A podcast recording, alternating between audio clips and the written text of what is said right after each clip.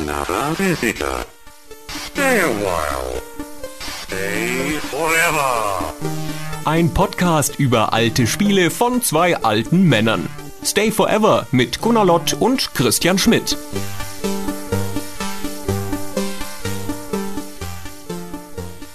Herzlich willkommen zu unserem neunten Podcast. Am Mikrofon auch diesmal wieder der Gunnar Lott. Hallo, das bin ich. Und auf dieser Seite Christian Schmidt. Und ähm, wir haben uns diesmal ein Thema rausgesucht, von dem du, Gunnar, vor kurzem noch behauptet hast, dazu sei doch schon alles gesagt, nämlich Doom. Das ist in der Tat auch richtig, aber dann hast du ja ganz richtig eingeworfen, dazu sei natürlich schon alles gesagt, aber nicht von uns. Genau, deswegen geben wir jetzt im Wesentlichen in der nächsten Stunde das wieder, was alle schon wissen, aber aus unserer Perspektive. Und vielleicht ist ja doch das ein oder andere Neue noch mit dabei. Genau. Aber man hat ja an dieses Spiel so wahnsinnig viele überhöhte Erinnerungen, dass man dem jetzt gar nicht gerecht wird. Ich bin schon wieder ganz nervös. Oder dass man das jetzt auch entzaubern kann, weil es gibt ja nun, man kann ja nun auch mit einigem Fug und Recht in der Rückschau nach 20 Jahren sagen, okay, zumindest der erste Teil war so toll du nun auch nicht. Aber da kommen wir gleich noch dazu. Eine der schönen Sachen von Doom ist, dass wir uns nicht groß die Mühe machen müssen zu erklären, worum es in dem Spiel geht, weil wir voraussetzen können, dass eh schon jeder kennt. Und selbst wenn wir uns die Mühe machen wollten, wäre es sehr kurz erledigt, denn halt so viel gibt es nicht zu sagen, um die Handlung zu erklären. Fass doch mal in einem Satz zusammen, wenn du so überschlau bist. Doom ist ein Ego-Shooter. Damit ist das Spielprinzip schon mal geklärt, weil das ja der prototypische Ego-Shooter ist. Man läuft rum und schießt auf Dinge und mehr passiert auch nicht, also fast nicht mehr. Und handlungstechnisch in der fernen Zukunft ist eine Forschungsstation auf dem Marsmond Phobos eingerichtet und da gehen Teleportationsexperimente schief und die Hölle bricht auf die Welt hinein, also Dämonen und so weiter. Und ein einziger Mensch überlebt, ein einziger Space Marine, und der kämpft im Alleingang die Hölle nieder. Das ist die Handlung von Doom. Und das ist auch die komplette Handlung von Doom. Mehr gibt es dazu eigentlich nicht mehr zu sagen. Ich hatte früher immer gedacht, die Handlung sei, die Hölle ist auf die Erde gefallen, was ja gar nicht so weit weg ist, aber, aber es war noch, stimmt, es war noch irgendwas mit einem Mond. Das war im zweiten Teil, dann kommt die Hölle auf die Erde. Aber im ersten Teil, um ehrlich zu sein, als ich das damals gespielt habe, wusste ich nicht, worum es geht. Also das ist eine Texttafel, die das erklärt. Nee, noch nicht mal. Den Spieleinstieg kriegt man, glaube ich, nur aus dem Handbuch mit. Die Texttafel kommt erst zwischen den Episoden. Und ich hatte keine Ahnung, wo das spielt oder wer da die Leute sind, warum man da drauf schießt. Um das mal in einem Satz zusammenzufassen übrigens, Doom ist ein Ego-Shooter mit Monstern und Geheimtüren. Sagt wer? Sagst du? Ich sag das. Schön, ja. Ich sage, die, die Geheimtüren sind nämlich immer unterschätzt. Dabei war das so ein wahnsinnig wichtiger Teil im Spiel. Alle reden immer vom Kämpfen und bla und dann das wird 3D und haben Erinnerungen an irgendwelche Dämonen, die um die Ecke gekommen sind oder so. Aber was man die ganze Zeit gemacht hat in, in dem Spiel, war das Geheimtüren suchen. Naja. Voll. Ja. ja. Ich konnte eine Zeit lang nicht gut an langen, geraden Wänden lang gehen im realen Leben weil ich mich immer instinktiv dagegen werfen wollte, um zu gucken, ob da eine Geheimtür ist. Man ist ja nämlich nicht, man ist ja nämlich, entsinnlich, nicht durch gerade Gänge gegangen, wenn da gerade kein Monster ist, sondern man ist immer rechts oder links gegen die Wand gesprungen und dann gab es immer dieses oh, Geräusch, weil man eine Geheimtür gesucht hat. Das ist wohl wahr. Und wenn man es so überlegt, dann ist dieses Geräusch, das du gerade so schön nachgemacht hast, kannst du es nochmal machen? Oh.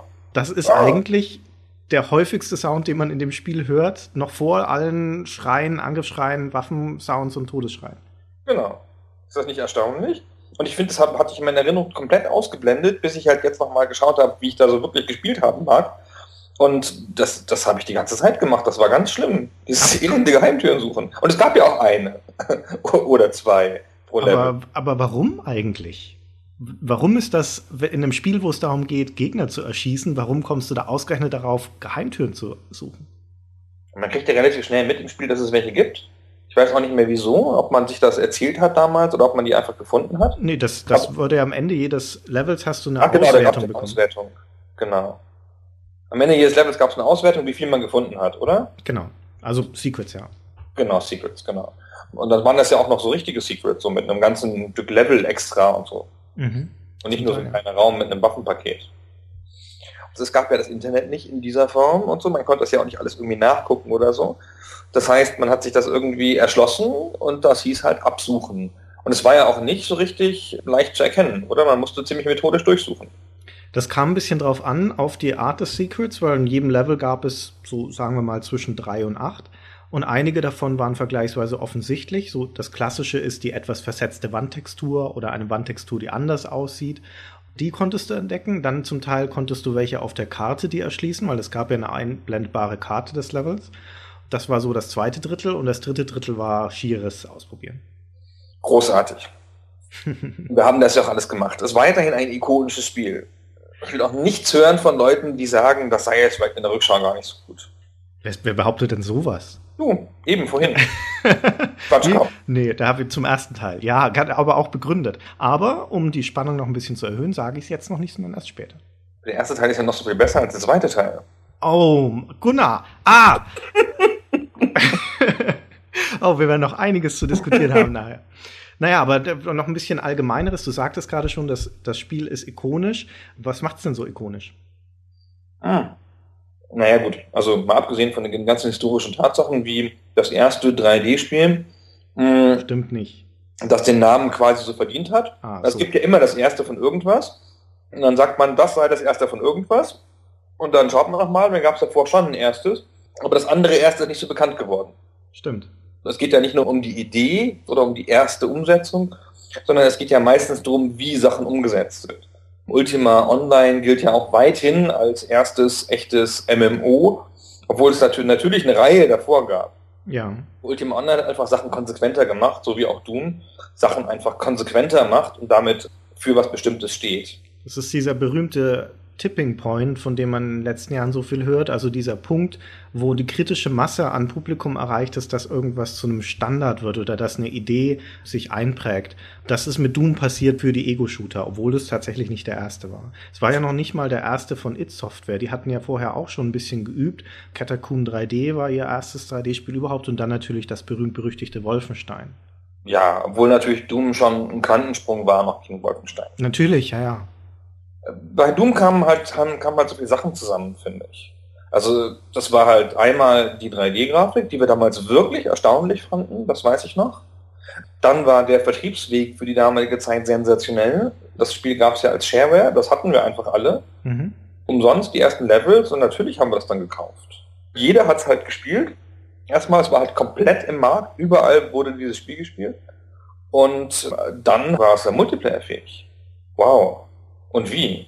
Ja. Und wie es so oft ist, ja, und hinterher noch modbar und so. Wir wissen ja auch aus neuerer Geschichte, Modbarkeit und Multiplayer-Fähigkeit rocken alles weg. Das ist gut gesagt, ja. Und für diese beiden Phänomene ist Doom in gewisser Weise die Initialzündung. Das ist beides noch einzeln zu besprechen, aber bevor wir jetzt auf diese ganzen Sachen eingehen, habe ich einen Anschlag auf dich vor. Ich möchte gerne wissen, wie gut du dein Doom kennst, dein Doom und Doom 2. Und das prüfen wir am ersten mit einem Quiz. Christian.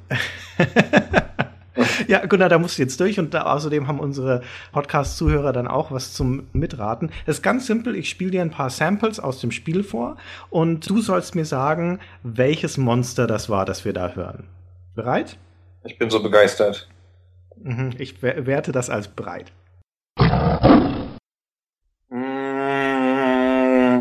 Ein Demon. Sehr gut, genau. Was, was, sind diese Demons für die Leute, die das Spiel nicht kennen? Das sind diese rosa Dämonen, die groß sind und langsam und die mich beißen. Auf mich zurennen, ganz schlimm. Deswegen klingt, klingt ja auch ein bisschen wie ein Hund, weil das so wie überdimensionale zweibeinige Hunde sind, ohne Fell. Genau, die konnten immerhin nicht schießen, also gehörten sie zu meinen Lieblingsmonstern. Bin ja immer für Monster, die nicht schießen können. Ich hielt die schon immer für mit die schlimmsten Monster in Doom, weil die meistens in Massen auftraten und die liefen immer so zickzack. Dann liefen sie so um dich rum und bissen zu und waren schwer zu treffen und hielten viel aus. Ganz schrecklich. Noch ein Geräusch? Ja, und weiter geht's. Das nächste. Das war ein Imp. Nein. Dann war es ein Former Human. Genau, das waren diese zombifizierten Menschen, die da auf, auf Phobos rumlaufen. Genau, das war jedenfalls das Standardmonster. Das war halt das Geräusch, das einem sich eingebrannt hat, weil man es am häufigsten gehört hat von den Gegnern, finde ich. Zusammen mit vielleicht dem nächsten. Das war ein Frosch. genau, die berühmten Dämonenfrösche aus der Hölle. Ich habe keine Ahnung. Okay, hörst den nochmal an, vielleicht hilft das. Das ist tatsächlich ein Frosch. Wer könnte denn Froschgeräusche gemacht haben? Du hast es sogar schon gesagt, was das war. Achso, dann war es der Imp, natürlich. Natürlich, ja. Imps sind diese braunen Viecher, die ein bisschen vage menschlich aussehen und die dir in Massen die ganze Zeit, gerade am Anfang, vor die Flinte laufen und die mit Feuerbällen werfen. Und die grunzen so die ganze Zeit. Das sind die ersten, die man sieht im Spiel, ne? ja, mit den, mit den Former Humans zusammen. Ja, mit den, mit den Humans zusammen, genau. Okay, jetzt werden wir schon ein bisschen größer, was die Monster angeht. Was ist das? Das ist ein Lost Soul. Nee. Hm. oh Mann, ich hätte gedacht, dass wenn du, wenn du nur einen einzigen Sound von denen erkennst, dann muss es derjenige sein. Ich gebe dir einen kleinen Tipp, wenn du jetzt nochmal zuhörst, das ist der Todessound von diesem Monster und das sackt in sich zusammen und macht dabei dieses Geräusch. Was ist der Todessound? Das ist ja. nicht ein Angriffssound, dann ist es ein Kako-Demon. Ja, genau. Ja. Die Kako-Demons waren die fliegenden Augen. Eigentlich waren es fliegende Mäuler, oder? Das waren so ja. Fliegende Mäuler mit einem Auge und äh, Hörnchen. Entschuldigung, war nicht ein lustiges Wort dabei. Ähm, und zu Hörnern. Ich glaube, die haben mit großen blauen Bällen geschossen. Genau, und waren selber ein großer roter Ball und haben mit blauen Bällen auf dich geschossen, ja. Okay, noch eine Nummer größer. Das war sehr unangenehm. Ja, stimmt. Mhm. Das warst du damals als Chefredakteur, wenn du wütend warst. Das ist aber ein sehr unangenehmes Geräusch. Da habe ich irgendwie gleich so ein Gefühl, als wäre das, wär das gefährlich. Aber ich habe keine Ahnung mehr, was das für ein Monster ist. Im Gegensatz zu den Kuschelsounds, die die anderen Monster von sich geben, meinst du?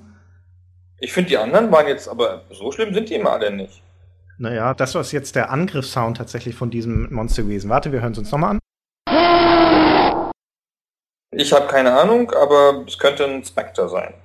Nein. Hat der überhaupt ein Geräusch gemacht, der Spectre? Nee. Die unsichtbaren? Die waren unsichtbar und, und, und hatten keinen Ton, glaube ich. Und wenn er eins gemacht hätte, dann das von Demon, weil das ja im Prinzip das gleiche Monster war, nur halt unsichtbar. Genau, dann weiß ich es einfach nicht. Also es ist eines der Monster aus dem ersten Teil, nachdem es im ersten Teil überhaupt nur acht Monstertypen gibt und wir einen Großteil davon schon genannt haben, wäre jetzt die Ratequote, Rate-Chance es richtig zu haben, eigentlich relativ groß, aber ich sag's einfach, das ist ein Baron of Hell. Der Baron of Hell, das, ist, das sind, die, sind die großen zweibeinigen, die größeren Varianten von den, von den Hell Knights. Ja. Genau. Die mit so grünen, wabernden Dingern auf dich werfen. Genau. Okay, dann gehen wir jetzt in den zweiten Teil und da kommen dann meine ganzen Lieblingsmonster. Auf geht's. Ja.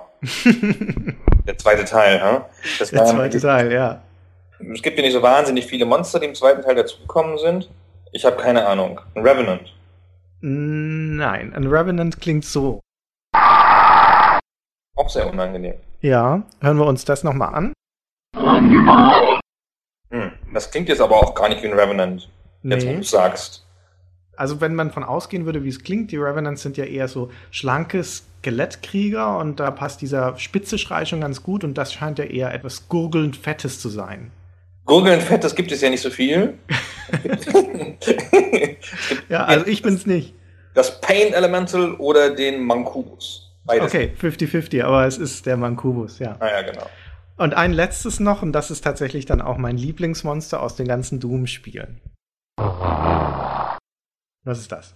Keine Ahnung. Was könnte denn dein Lieblingsmonster sein, um mich mal so der Frage zu nähern? Das Arachnotron. Wir haben ja schon alle. Nee, aber das, da, diese Spider-Demons ähm, sind, die sind auch cool. Ah, den Sound habe ich auch da. Da finde ich den Todessound super. Der ist in der Tat sehr schön. Aber nein, ich meine dieses Ding hier. Wir haben ja auch schon fast alle Monster genannt. Das könnte allenfalls noch der Archvile sein. Genau. Aber, ja, genau. ist das. Ja. Richtig. Du kannst mir sagen, was du willst. Die klingen alle total harmlos. Das ist interessant, dass du das sagst, weil ich finde, dass eine der Sachen, die jedem Doom-Spieler, der damals mit dabei war, besonders im Gedächtnis geblieben sind und die das Spiel auch auf gewisse Weise ikonisch machen, schon diese Archetypen der Monster sind und so wie sie aussehen und so wie sie klingen. Und ich wage zu behaupten, dass die Monstertypen auch, gerade weil es nicht so viele gibt und weil man sie so oft in Folge sieht in dem Spiel, dass die zu denen Monstern oder zu den Figuren aus Computerspielen gehören, die mit den höchsten Wiedererkennungswert haben dürften. Wie, wie, gesagt, auch wieder in Kombination mit dem Sounddesign. Das ist die eine Geschichte. Und die andere Geschichte ist, dass das Sounddesign mit dazu geführt hat, warum dieses Spiel generell so eine dichte und angsteinflößende Atmosphäre hat. Weil diese Geräusche so eindeutig sind, so klar zugeordnet, so klar zu identifizieren und weil sie auch immer mit so einer Gefahr assoziiert sind. Sobald du so einen Schrei hörst von diesem Viech, zum Teil ohne es zu sehen, weißt du halt schon, okay, gleich gibt's Ärger. Ich habe auch ein ganz schlechtes Audiogedächtnis, also vielleicht ist es bei mir ein bisschen untypischer. Aber ich finde schon, man ist heutzutage so viel fettere Sounds gewohnt von Monstern oder aus Spielen.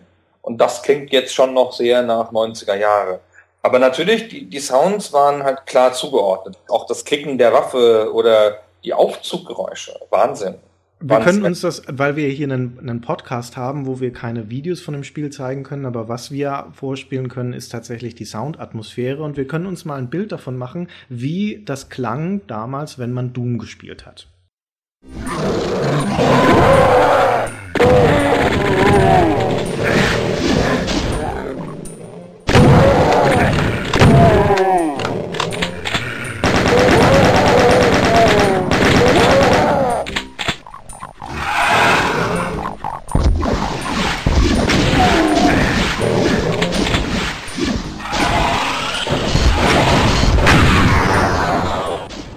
Und um meinen Punkt zu bekräftigen, dass Doom 2 im Prinzip die bessere Soundatmosphäre hatte, gerade weil die Sounds so einzeln voneinander getrennt waren, weil man damals noch nicht in der Lage war, auch technisch nicht in der Lage war, so viele Soundspuren übereinander zu legen. Das waren maximal acht bei Doom damals. Klingt jetzt nach viel, aber in modernen Spielen hast du ja im Prinzip nach oben offen.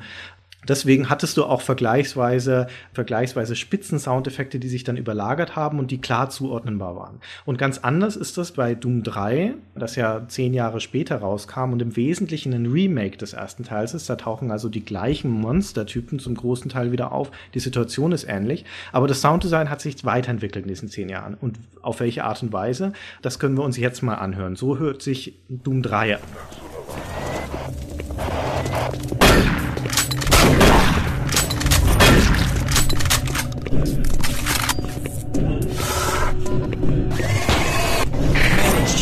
Specialist Wilson. My team is gone. They're all dead.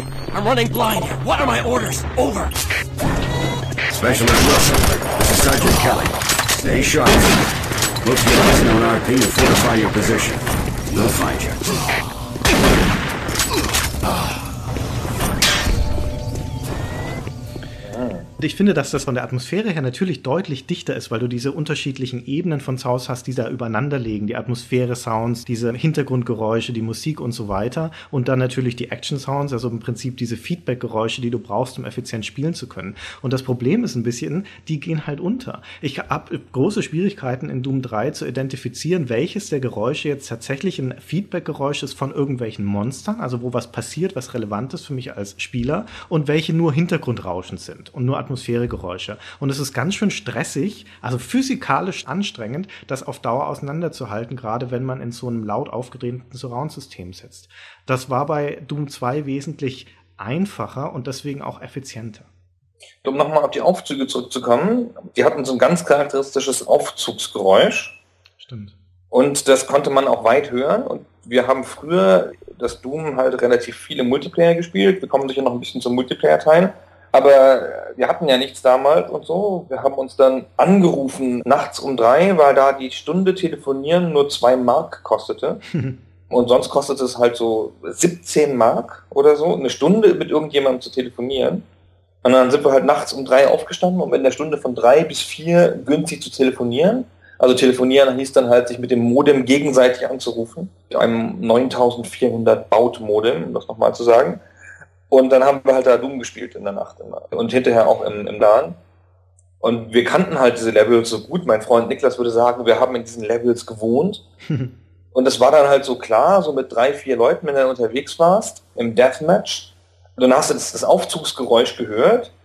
Da kannten wir uns dann so gut aus und das Aufzugsgeräusch war so eindeutig, dass man in der Sekunde loslaufen konnte, um den zu erwischen, wie er aus dem Aufzug kommt. und wir waren halt dann am Ende so drin und so gut und das war auch alles so klar und man kannte die Level so gut, man wusste, wo man war, dass halt ganz oft irgendwas passiert ist, wie man kommt irgendwo um eine Ecke und der andere hat schon vor zwei Sekunden geschossen und jetzt läufst du in den Schuss. Wahnsinn. Und ihr habt das im Deathmatch gespielt, nicht kooperativ? Kooperativ auch, aber halt im Deathmatch wesentlich. Das war ja so ein bisschen das ganz Neue.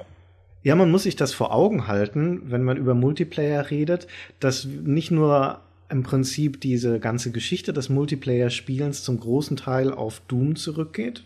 Es war nicht das erste Spiel mit dem Multiplayer-Modus, aber das war ein Spiel, in dem Multiplayer so ein integraler Bestandteil des Spiels war. Also wo tatsächlich das Spiel darauf ausgelegt war, von vornherein es auch mit anderen Leuten zusammen oder gegeneinander zu spielen. Und der Netzcode, den It Software damals geschrieben hat, war ausgezeichnet, war schnell und stabil, funktionierte deswegen so wunderbar. Und wie sich das niedergeschlagen hat, zeigt sich auch einfach in den Begrifflichkeiten. Zeiten, weil Deathmatch zum Beispiel ein Begriff ist, den wir so heutzutage normal im Munde führen, der durch Doom geprägt wurde. Genau wie Frag zum Beispiel für einen Abschuss in einem Shooter ein Begriff ist, der mit Doom geprägt wurde. Und Steal it Frag.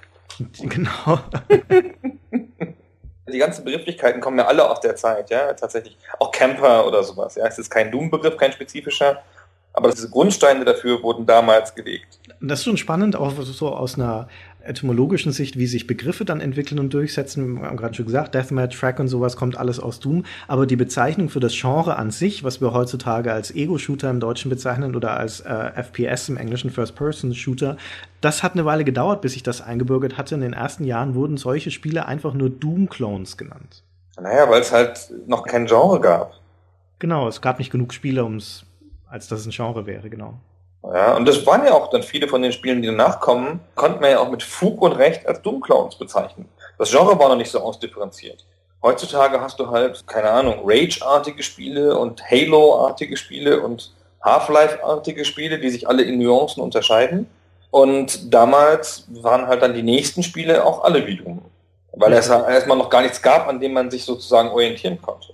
Es gab doch eine ganze Firma, war das ein Monolith, genau, haben die nicht so drei, vier Doom-Clones rausgebracht? Ja, die haben mit Blood angefangen, genau. Genau, Blood, das war auch gar nicht schlecht. Ich habe die auch alle gespielt. Ja. Und war da nicht eins im asiatischen Setting? Ja, das war Shadow Warrior. Genau. Das war aber Duke Nukem, das war schon 1997, das, das war schon das war später. Von diesen ersten Shootern, von den ersten relevanten Shootern, stammt ja auch der Großteil entweder selbst aus der Produktion von It Software, also Doom, Doom 2 und Add-ons oder Ableger, oder halt auf Basis der Doom Engine. Raven Software hat ja dann diese Fantasy-Ableger gemacht, Heretic und Hexen. Und was du da in der Zeit an, an schneller 3D-Grafik hattest, in, in, den ersten ein, zwei Jahren, war im Wesentlichen It-Software, was auch wieder ein, ein, Zeichen, ein klares Zeichen dafür ist, wie weit die ihrer Zeit voraus waren, was die 3D-Technologie angeht. Naja, es hat ja auch niemand, niemand damit experimentiert in dieser Zeit. Ja, es hat sich auch niemand getraut, so ein Spiel zu machen, glaube ich. Naja. Also das war ja auch relativ pur und relativ klar und auf eine sehr hardcoreige Zielgruppe ausgelegt. Ich würde nicht sagen, dass da niemand experimentiert hat mit der 3D-Grafik oder dem Genre.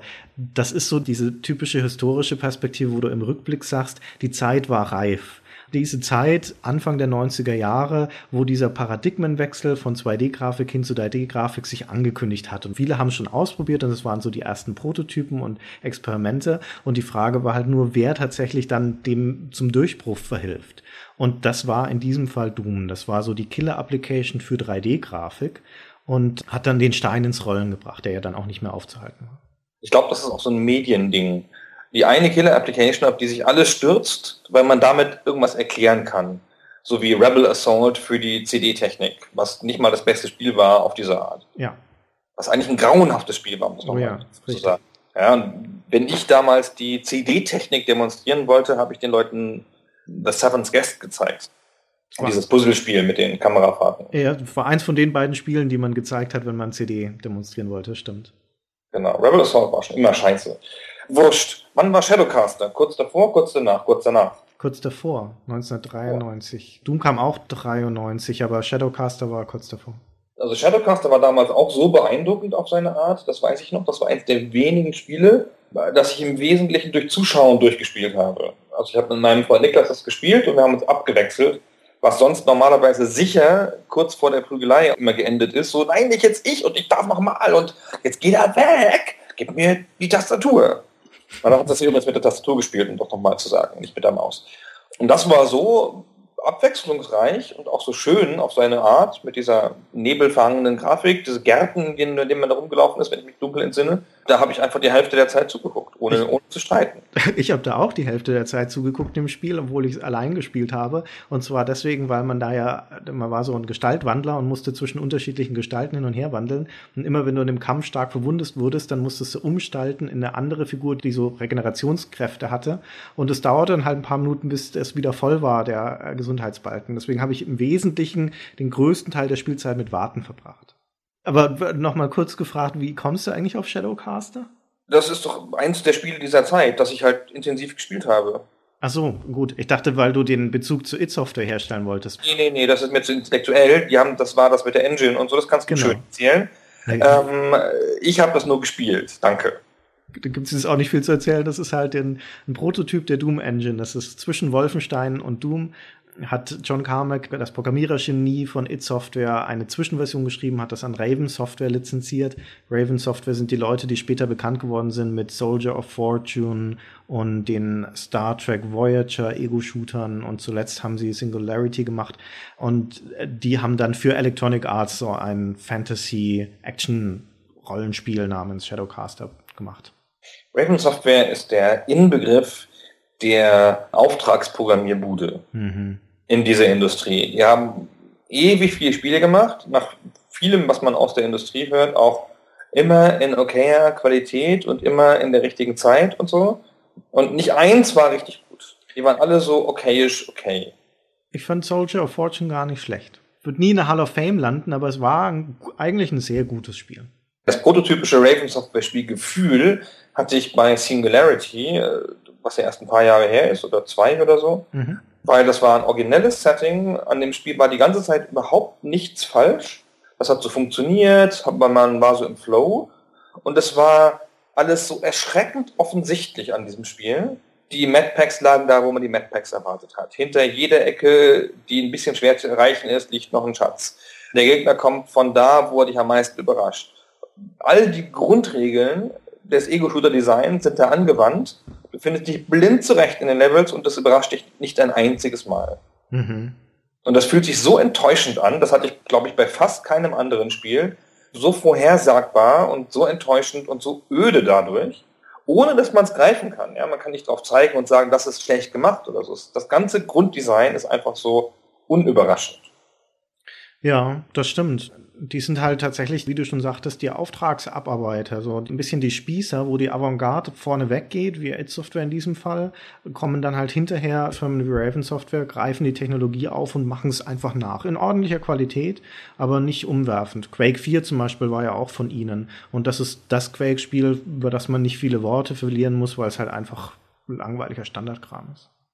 Ich glaube, eine der Grundfaszinationen von Doom liegt überhaupt darin, dass das Spiel ja gar nicht so erzählerisch daherkommt und auch gar nicht viel Federlesens macht, sondern dass es halt sehr spielautomatenmäßig daherkommt.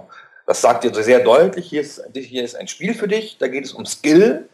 Und zwar, jetzt kommst du bitte von A nach B, das ist auch immer dieselbe Aufgabe, immer sehr leicht, find hier bitte raus. Und zwar, wir messen schön mit, wie viele Sekunden du dafür gebraucht hast. Und dann weisen wir dich noch lachend drauf hin, höhnisch lachen, wie viel Secrets du verpasst hast das ist ja ein Mechanismus, der Spieler anregt zum Wiederspielen. Und dadurch ist, wird das Spiel viel automatischer oder viel mehr als Spiel begriffen und viel weniger als Gesamterlebnis oder so. Jein, bin ich nicht sicher, ob ich da hundertprozentig zustimme. Wenn du viele Routine mit dem Spiel hast und vor allen Dingen auch in der Sitzung, wo du schon eine Stunde spielst oder sowas, dann kommst du in so einen automatischen Ablauf rein, wo du sagst, okay, jetzt brauche ich auch nicht mehr viel nachdenken, ich spiele das halt jetzt einfach so vor mich hin und, und, und weg und runter.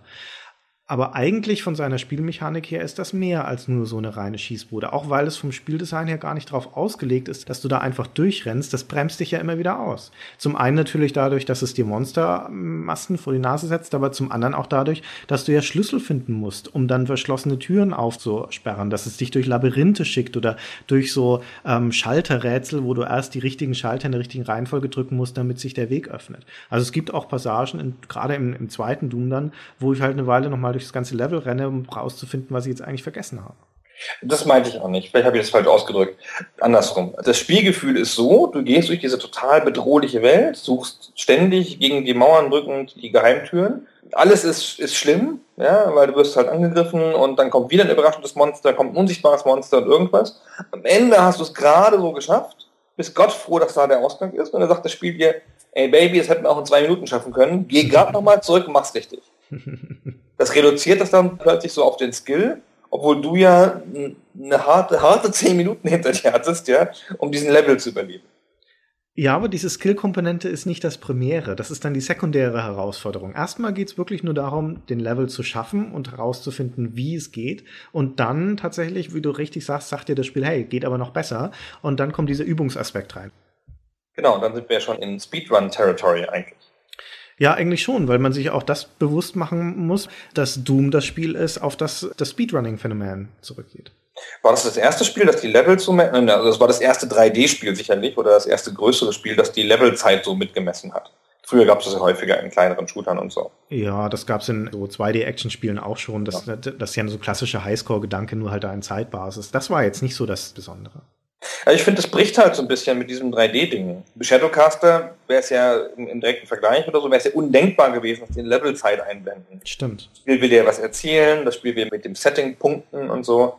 Und das finde ich halt das, was ich vorhin, glaube ich, meinte. Doom wirft das so ein bisschen über Bord. Natürlich hast du dieses intensive Spielerlebnis und die Überraschung und den, die Schlüssel und diese ganzen Sachen so.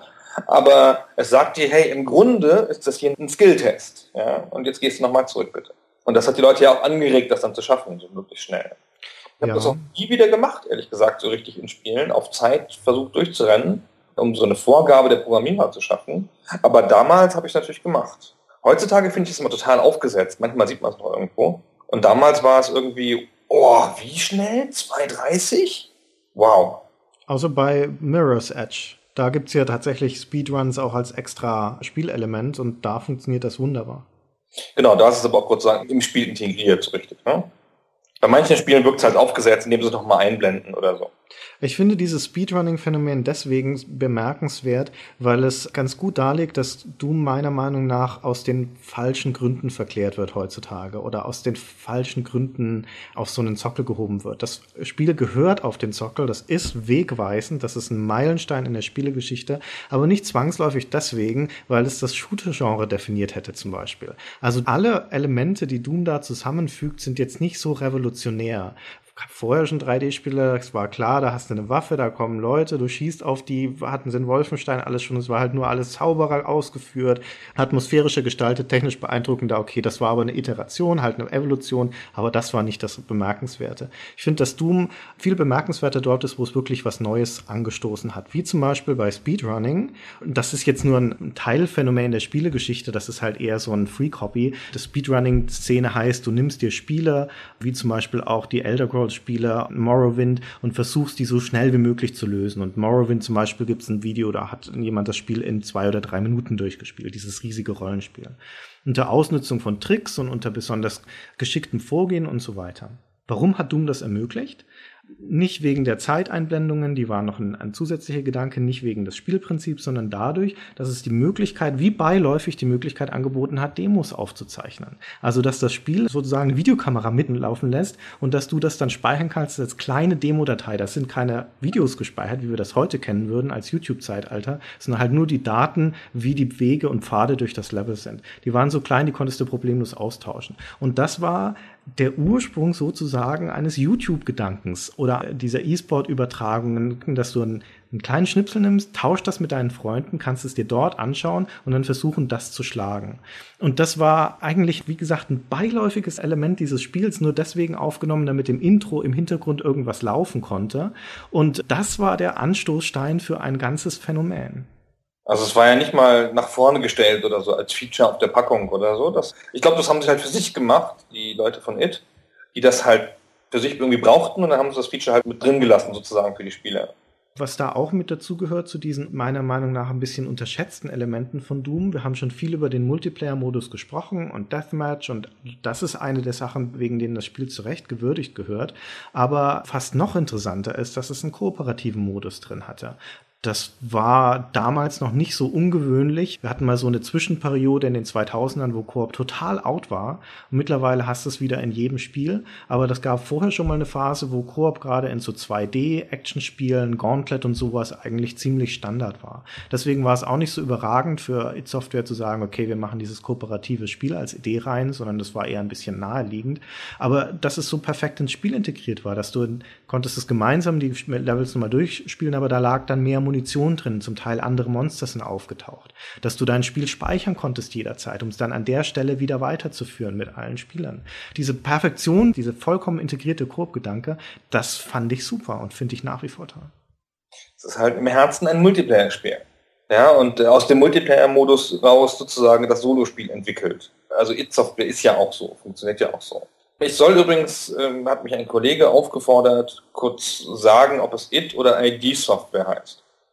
Aber ich sage ja schon die ganze Zeit It-Software, also wird das wohl richtig sein, weil du nicht widersprochen hast. Nee, es heißt ja auch It-Software.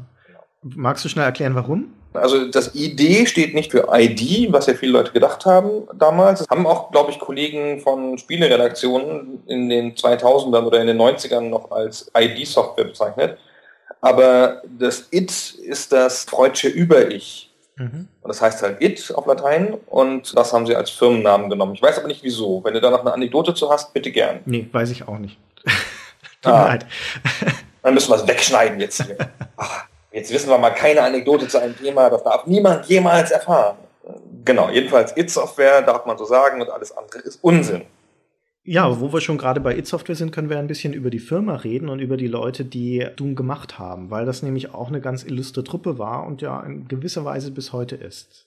Ist es eine illustre Truppe, weil das eine illustre Truppe ist, oder ist das eine illustre Truppe, weil es halt wenige Leute waren und man sie durch Doom jetzt alle kennt? Ja, das ist so ein Henne-Ei und der Henne-Ei-Frage. Die Programmierer hatten T-Shirts, wo vorne drauf stand Doom und hinten drauf stand Wrote It. Also ich habe es geschrieben. und damit sind die dann, oder zumindest ein oder zwei, wo die Fälle überliefert sind, sind die dann halt über Messen gelaufen. Und ich glaube, die haben da ziemlich für Aufsehen gesorgt. Links und rechts sind die Leute auf die Knie gesunken. Ja, glaube ich schon. Also das war ja, also ich meine, ne, in der Zeit, die großartige PC Zone, der englische Zeitschrift, die ja so ein bisschen so einen sehr eigenen Humor hatte, haben wir irgendwann ein Interview mit John Carmack gemacht, wo die beiden Redakteure die ganze Zeit ihn mit Uber Frackmeister angeredet haben. Und dann haben sie eine doofe Frage gestellt und er hat gesagt, das war aber eine doofe Frage und dann haben sie gefragt, ob sie sich den Arm abtrennen sollen. Jetzt, und das war jetzt natürlich sehr lustig und ich glaube, der Carmack fand das nicht so lustig, aber das las ich dann im Interview sehr lustig. Aber das fand man jetzt auch nicht irgendwie besonders komisch, weil halt It aber auch einfach so irre war.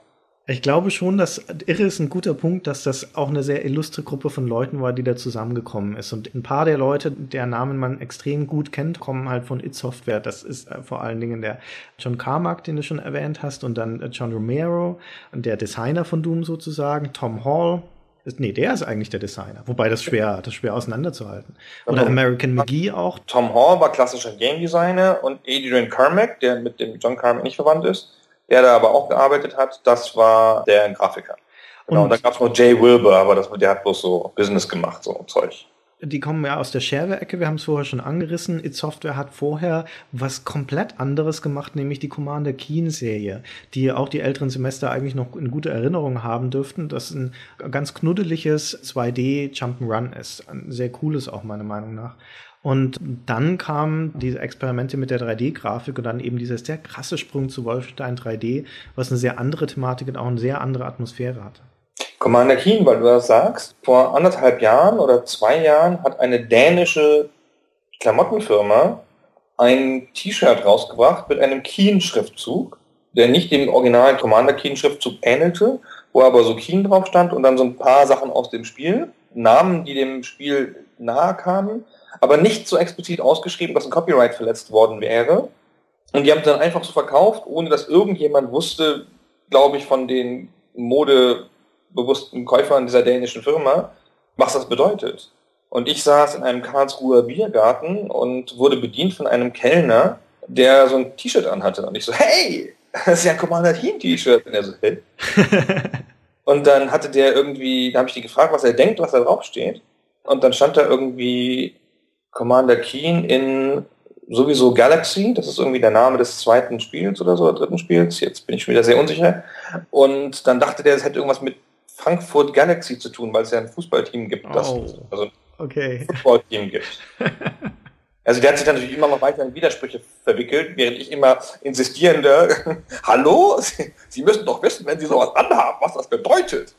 Hast du ihn gezwungen, das T-Shirt auszuziehen und dir auszuhändigen, wie es eigentlich Nein, angemessen gewesen wäre? Die ganze Zeit erzähl, erzählt, wo es herkommt. Das hat, war, hat ihm sicher auch keinen Spaß gemacht. Ja, Genau. und das, also das Erstaunliche ist halt, dass diese Leute, die Commander Keen gemacht haben, ein sehr harmloses Spiel dann auf einmal so eine andere Art von Spielen machen und passt aber doch ganz gut zu den It-Leuten, weil das war schon ein bisschen eine wilde Truppe. Also man erkennt es zum einen so ein bisschen an dem, natürlich an der Art ihrer Spiele, aber auch an, den, an der Ausdrucksweise. Ich meine, diese BFG zum Beispiel, die massive Waffe, die größte Waffe in Doom, die äh, heißt ausgeschrieben Big Fucking Gun und dieser Cheat IDKFA steht für Kick Fucking Ass. Und der Romero war auch damals ein langhaariger Mettler, der mit seinen Kollegen zum Teil Headbanging-Sessions in den Fluren von It Software gemacht hat zu lauter Metal-Musik. Und dann haben sie sich, als sie das erste Geld hatten, haben sie sich alle schnelle Autos gekauft, Ferraris und sowas und sind damit um die Wette gefahren. Und dann gibt's diese legendäre Geschichte dieser Axtattacke, wo Romero sich in seinem Zimmer eingeschlossen hat und die Tür ging nicht mehr auf. Und dann hat er Carmack angerufen, er solle ihn retten. Und dann hat Carmack sich eine Axt gepackt und hat die Tür eingeschlagen damit. Und ja, so muss die Stimmung da damals gewesen sein bei It Software. Die waren nicht unnormal, das waren halt einfach nur Nerds, die halt reich geworden sind und dann stappt man ja mal ein bisschen über und dann sind sie auch Texaner. Obwohl, ähm, hm, hm, hm, die haben schon so eine Grundaggressivität als Leute oder als Firma, das stimmt schon. Oder hatten es Je von meinem? Treffen mit John Romero erzählt, als wir im Löwenbräu waren. Nee. Der war irgendwie auf Deutschland-Tour mit noch irgendwem anders, also ein Pressesprecher, glaube ich. Damals zu Daikatana-Zeiten, also muss es Iron Storm gewesen sein. Und dann hat der Jörg Langer, unser damaliger Chefredakteur, den ins Löwenbräu eingeladen in München, weil das Amerikaner ja nun immer gerne machen. Und dann hat er mich mitgenommen, wegen guter Führung. Und dann saß ich da mit ihm und glaube noch irgendwie dem Verlagsleiter oder so und zwei Typen halt. Und der eine davon war John Romero. Also wir haben erstmal in der Hotellobby gewartet, dass der runterkam. Und dann kamen die so die Treppe runter. Es war wie im Film. Und der Romero redet auf den anderen Menschen ein, auf den anderen Amerikaner. Und der redet so, so, and then I won. And then I jumped and, and then he, he turned and I und so. Hat er die ganze Zeit so ein Deathmatch erzählt mit so Schussgeräuschen. Also als wäre er da alleine, ja, auch in doppelter europäischer Lautstärke. Und ich stand da und dachte, ah, wenn ich ihn nicht erkannt hätte an den langen Haaren, hätte ich jetzt gewusst, wer das ist. Aber das passt so wunderbar zu dieser Anekdote, die es zur Musik von Doom 2 in diesem Fall gibt. Die stammt von Bobby Prince. Und eines der Stücke in Doom 2 heißt Waiting for Romero to Play. Das ist ein sehr getragenes, ruhiges Stück. Und die Geschichte dahinter hat der Bobby Prince mal erzählt, weil der John Romero immer Deathmatch gespielt hat, schon mit den Prototypen dann von Doom gegen alle Leute bei It Software, war halt Standard. Und hat das immer laut kommentiert und hat auch zu dem Zeitpunkt, wo es in diesen Prototypen noch keinen Sound gab, wo das noch nicht integriert war, die Soundeffekte dann immer mit dazu gemacht. Und wenn er verloren hat, ist er ausgerastet. Auch da gibt's auf seiner Webseite Bilder dazu von späterer Ironstorm-Zeit, wo er einen Tisch zerlegt hat, äh, weil er mit seiner Tastatur so lange gegen die Tischbeine geschlagen hat, bis das Ding zusammengebrochen ist, weil er in einem Deathmatch verloren hatte. Und weil also die Leute dann auch immer zu It-Zeiten damals sich hinter Romero versammelt haben, einfach nur um ihm zuzuschauen dabei, wie er spielt und wie er das mitkommentiert, und das deswegen dann immer so still war in den Pausen, wo Romero nicht gespielt hat, heißt also dieses Stück Waiting for Romero to Play. Das ist ein bisschen lustig und es passt exakt zu dem, wie sich dieser Mensch mir dargestellt hat. Also wir haben ja dann noch den ganzen Abend miteinander verbracht und also normales Gespräch war sch- schwer möglich. Der war auch sehr flüchtig und immer leicht abgelenkt. Er hat im Wesentlichen über amerikanische Reality-TV-Shows geredet, die ich nicht kannte, was auch total wahnsinnig war. Da habe ich immer versucht, ihn irgendwie auf Themengebiete zu führen, die ich noch so verstand. Und dann sind wir irgendwie zusammengekommen auf Rammstein. Das war dann eine deutsche Musikgruppe, die ja jeder Amerikaner kennt. Ja. Und darauf konnte man sich dann verständigen und darüber konnte man dann so ein bisschen reden. Und ich fand, das hatte alles immer so einen gewalttätigen Unterton so. Also auch diese Reality-Shows, die er da beschrieben hat und Rammstein, das ja auch so ein bisschen was Brutales ist, so vom Gefühl her. Das war alles irgendwie so, wow, protzig, amerikanisch, groß, laut. Ich war damals als junger Redakteur sehr beeindruckt. Oh, sehr beeindruckt. Ich habe den Romero nie mit ihm gesprochen, aber ich habe ihn einmal gesehen auf einer Messe. Das war am Stand von Lionhead, glaube ich, damals frag mich nicht, warum Romero da auch da war mit seiner Freundin. Das muss also schon ein bisschen nach der Ironstorm-Zeit gewesen sein. Und die waren da eben auch auf dem Stand und waren umlagert von Leuten und Journalisten. Und also normalerweise, wenn du auf so einer Messe bist, ist es gang und gäbe, dass Designer überall rumlaufen. Ich habe da noch nie jemanden mit einer Eskorte von mehr als ein oder zwei Leuten gesehen. Und John Romero stand wie in einem Scheinwerferkegel im Prinzip, muss man sich das vorstellen. Sodass du also da schon als vorbeilaufender junger Redakteur ehrfürchtig wurdest vor diesem Star-Dasein. Wusstest du eigentlich, dass der mit Brenda Brathwaite zusammen ist? Nee, tatsächlich ist er.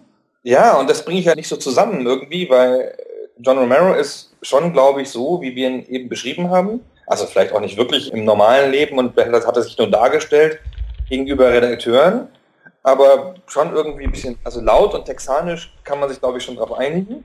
Und die Brenda, die hat ja Wizardry 8 gemacht ähm, kommt also aus einer designerisch auf einer ganz anderen Ecke und die hat ja auch dieses Buch geschrieben, Sex in Video Games, mit so Gender-Geschichten und so.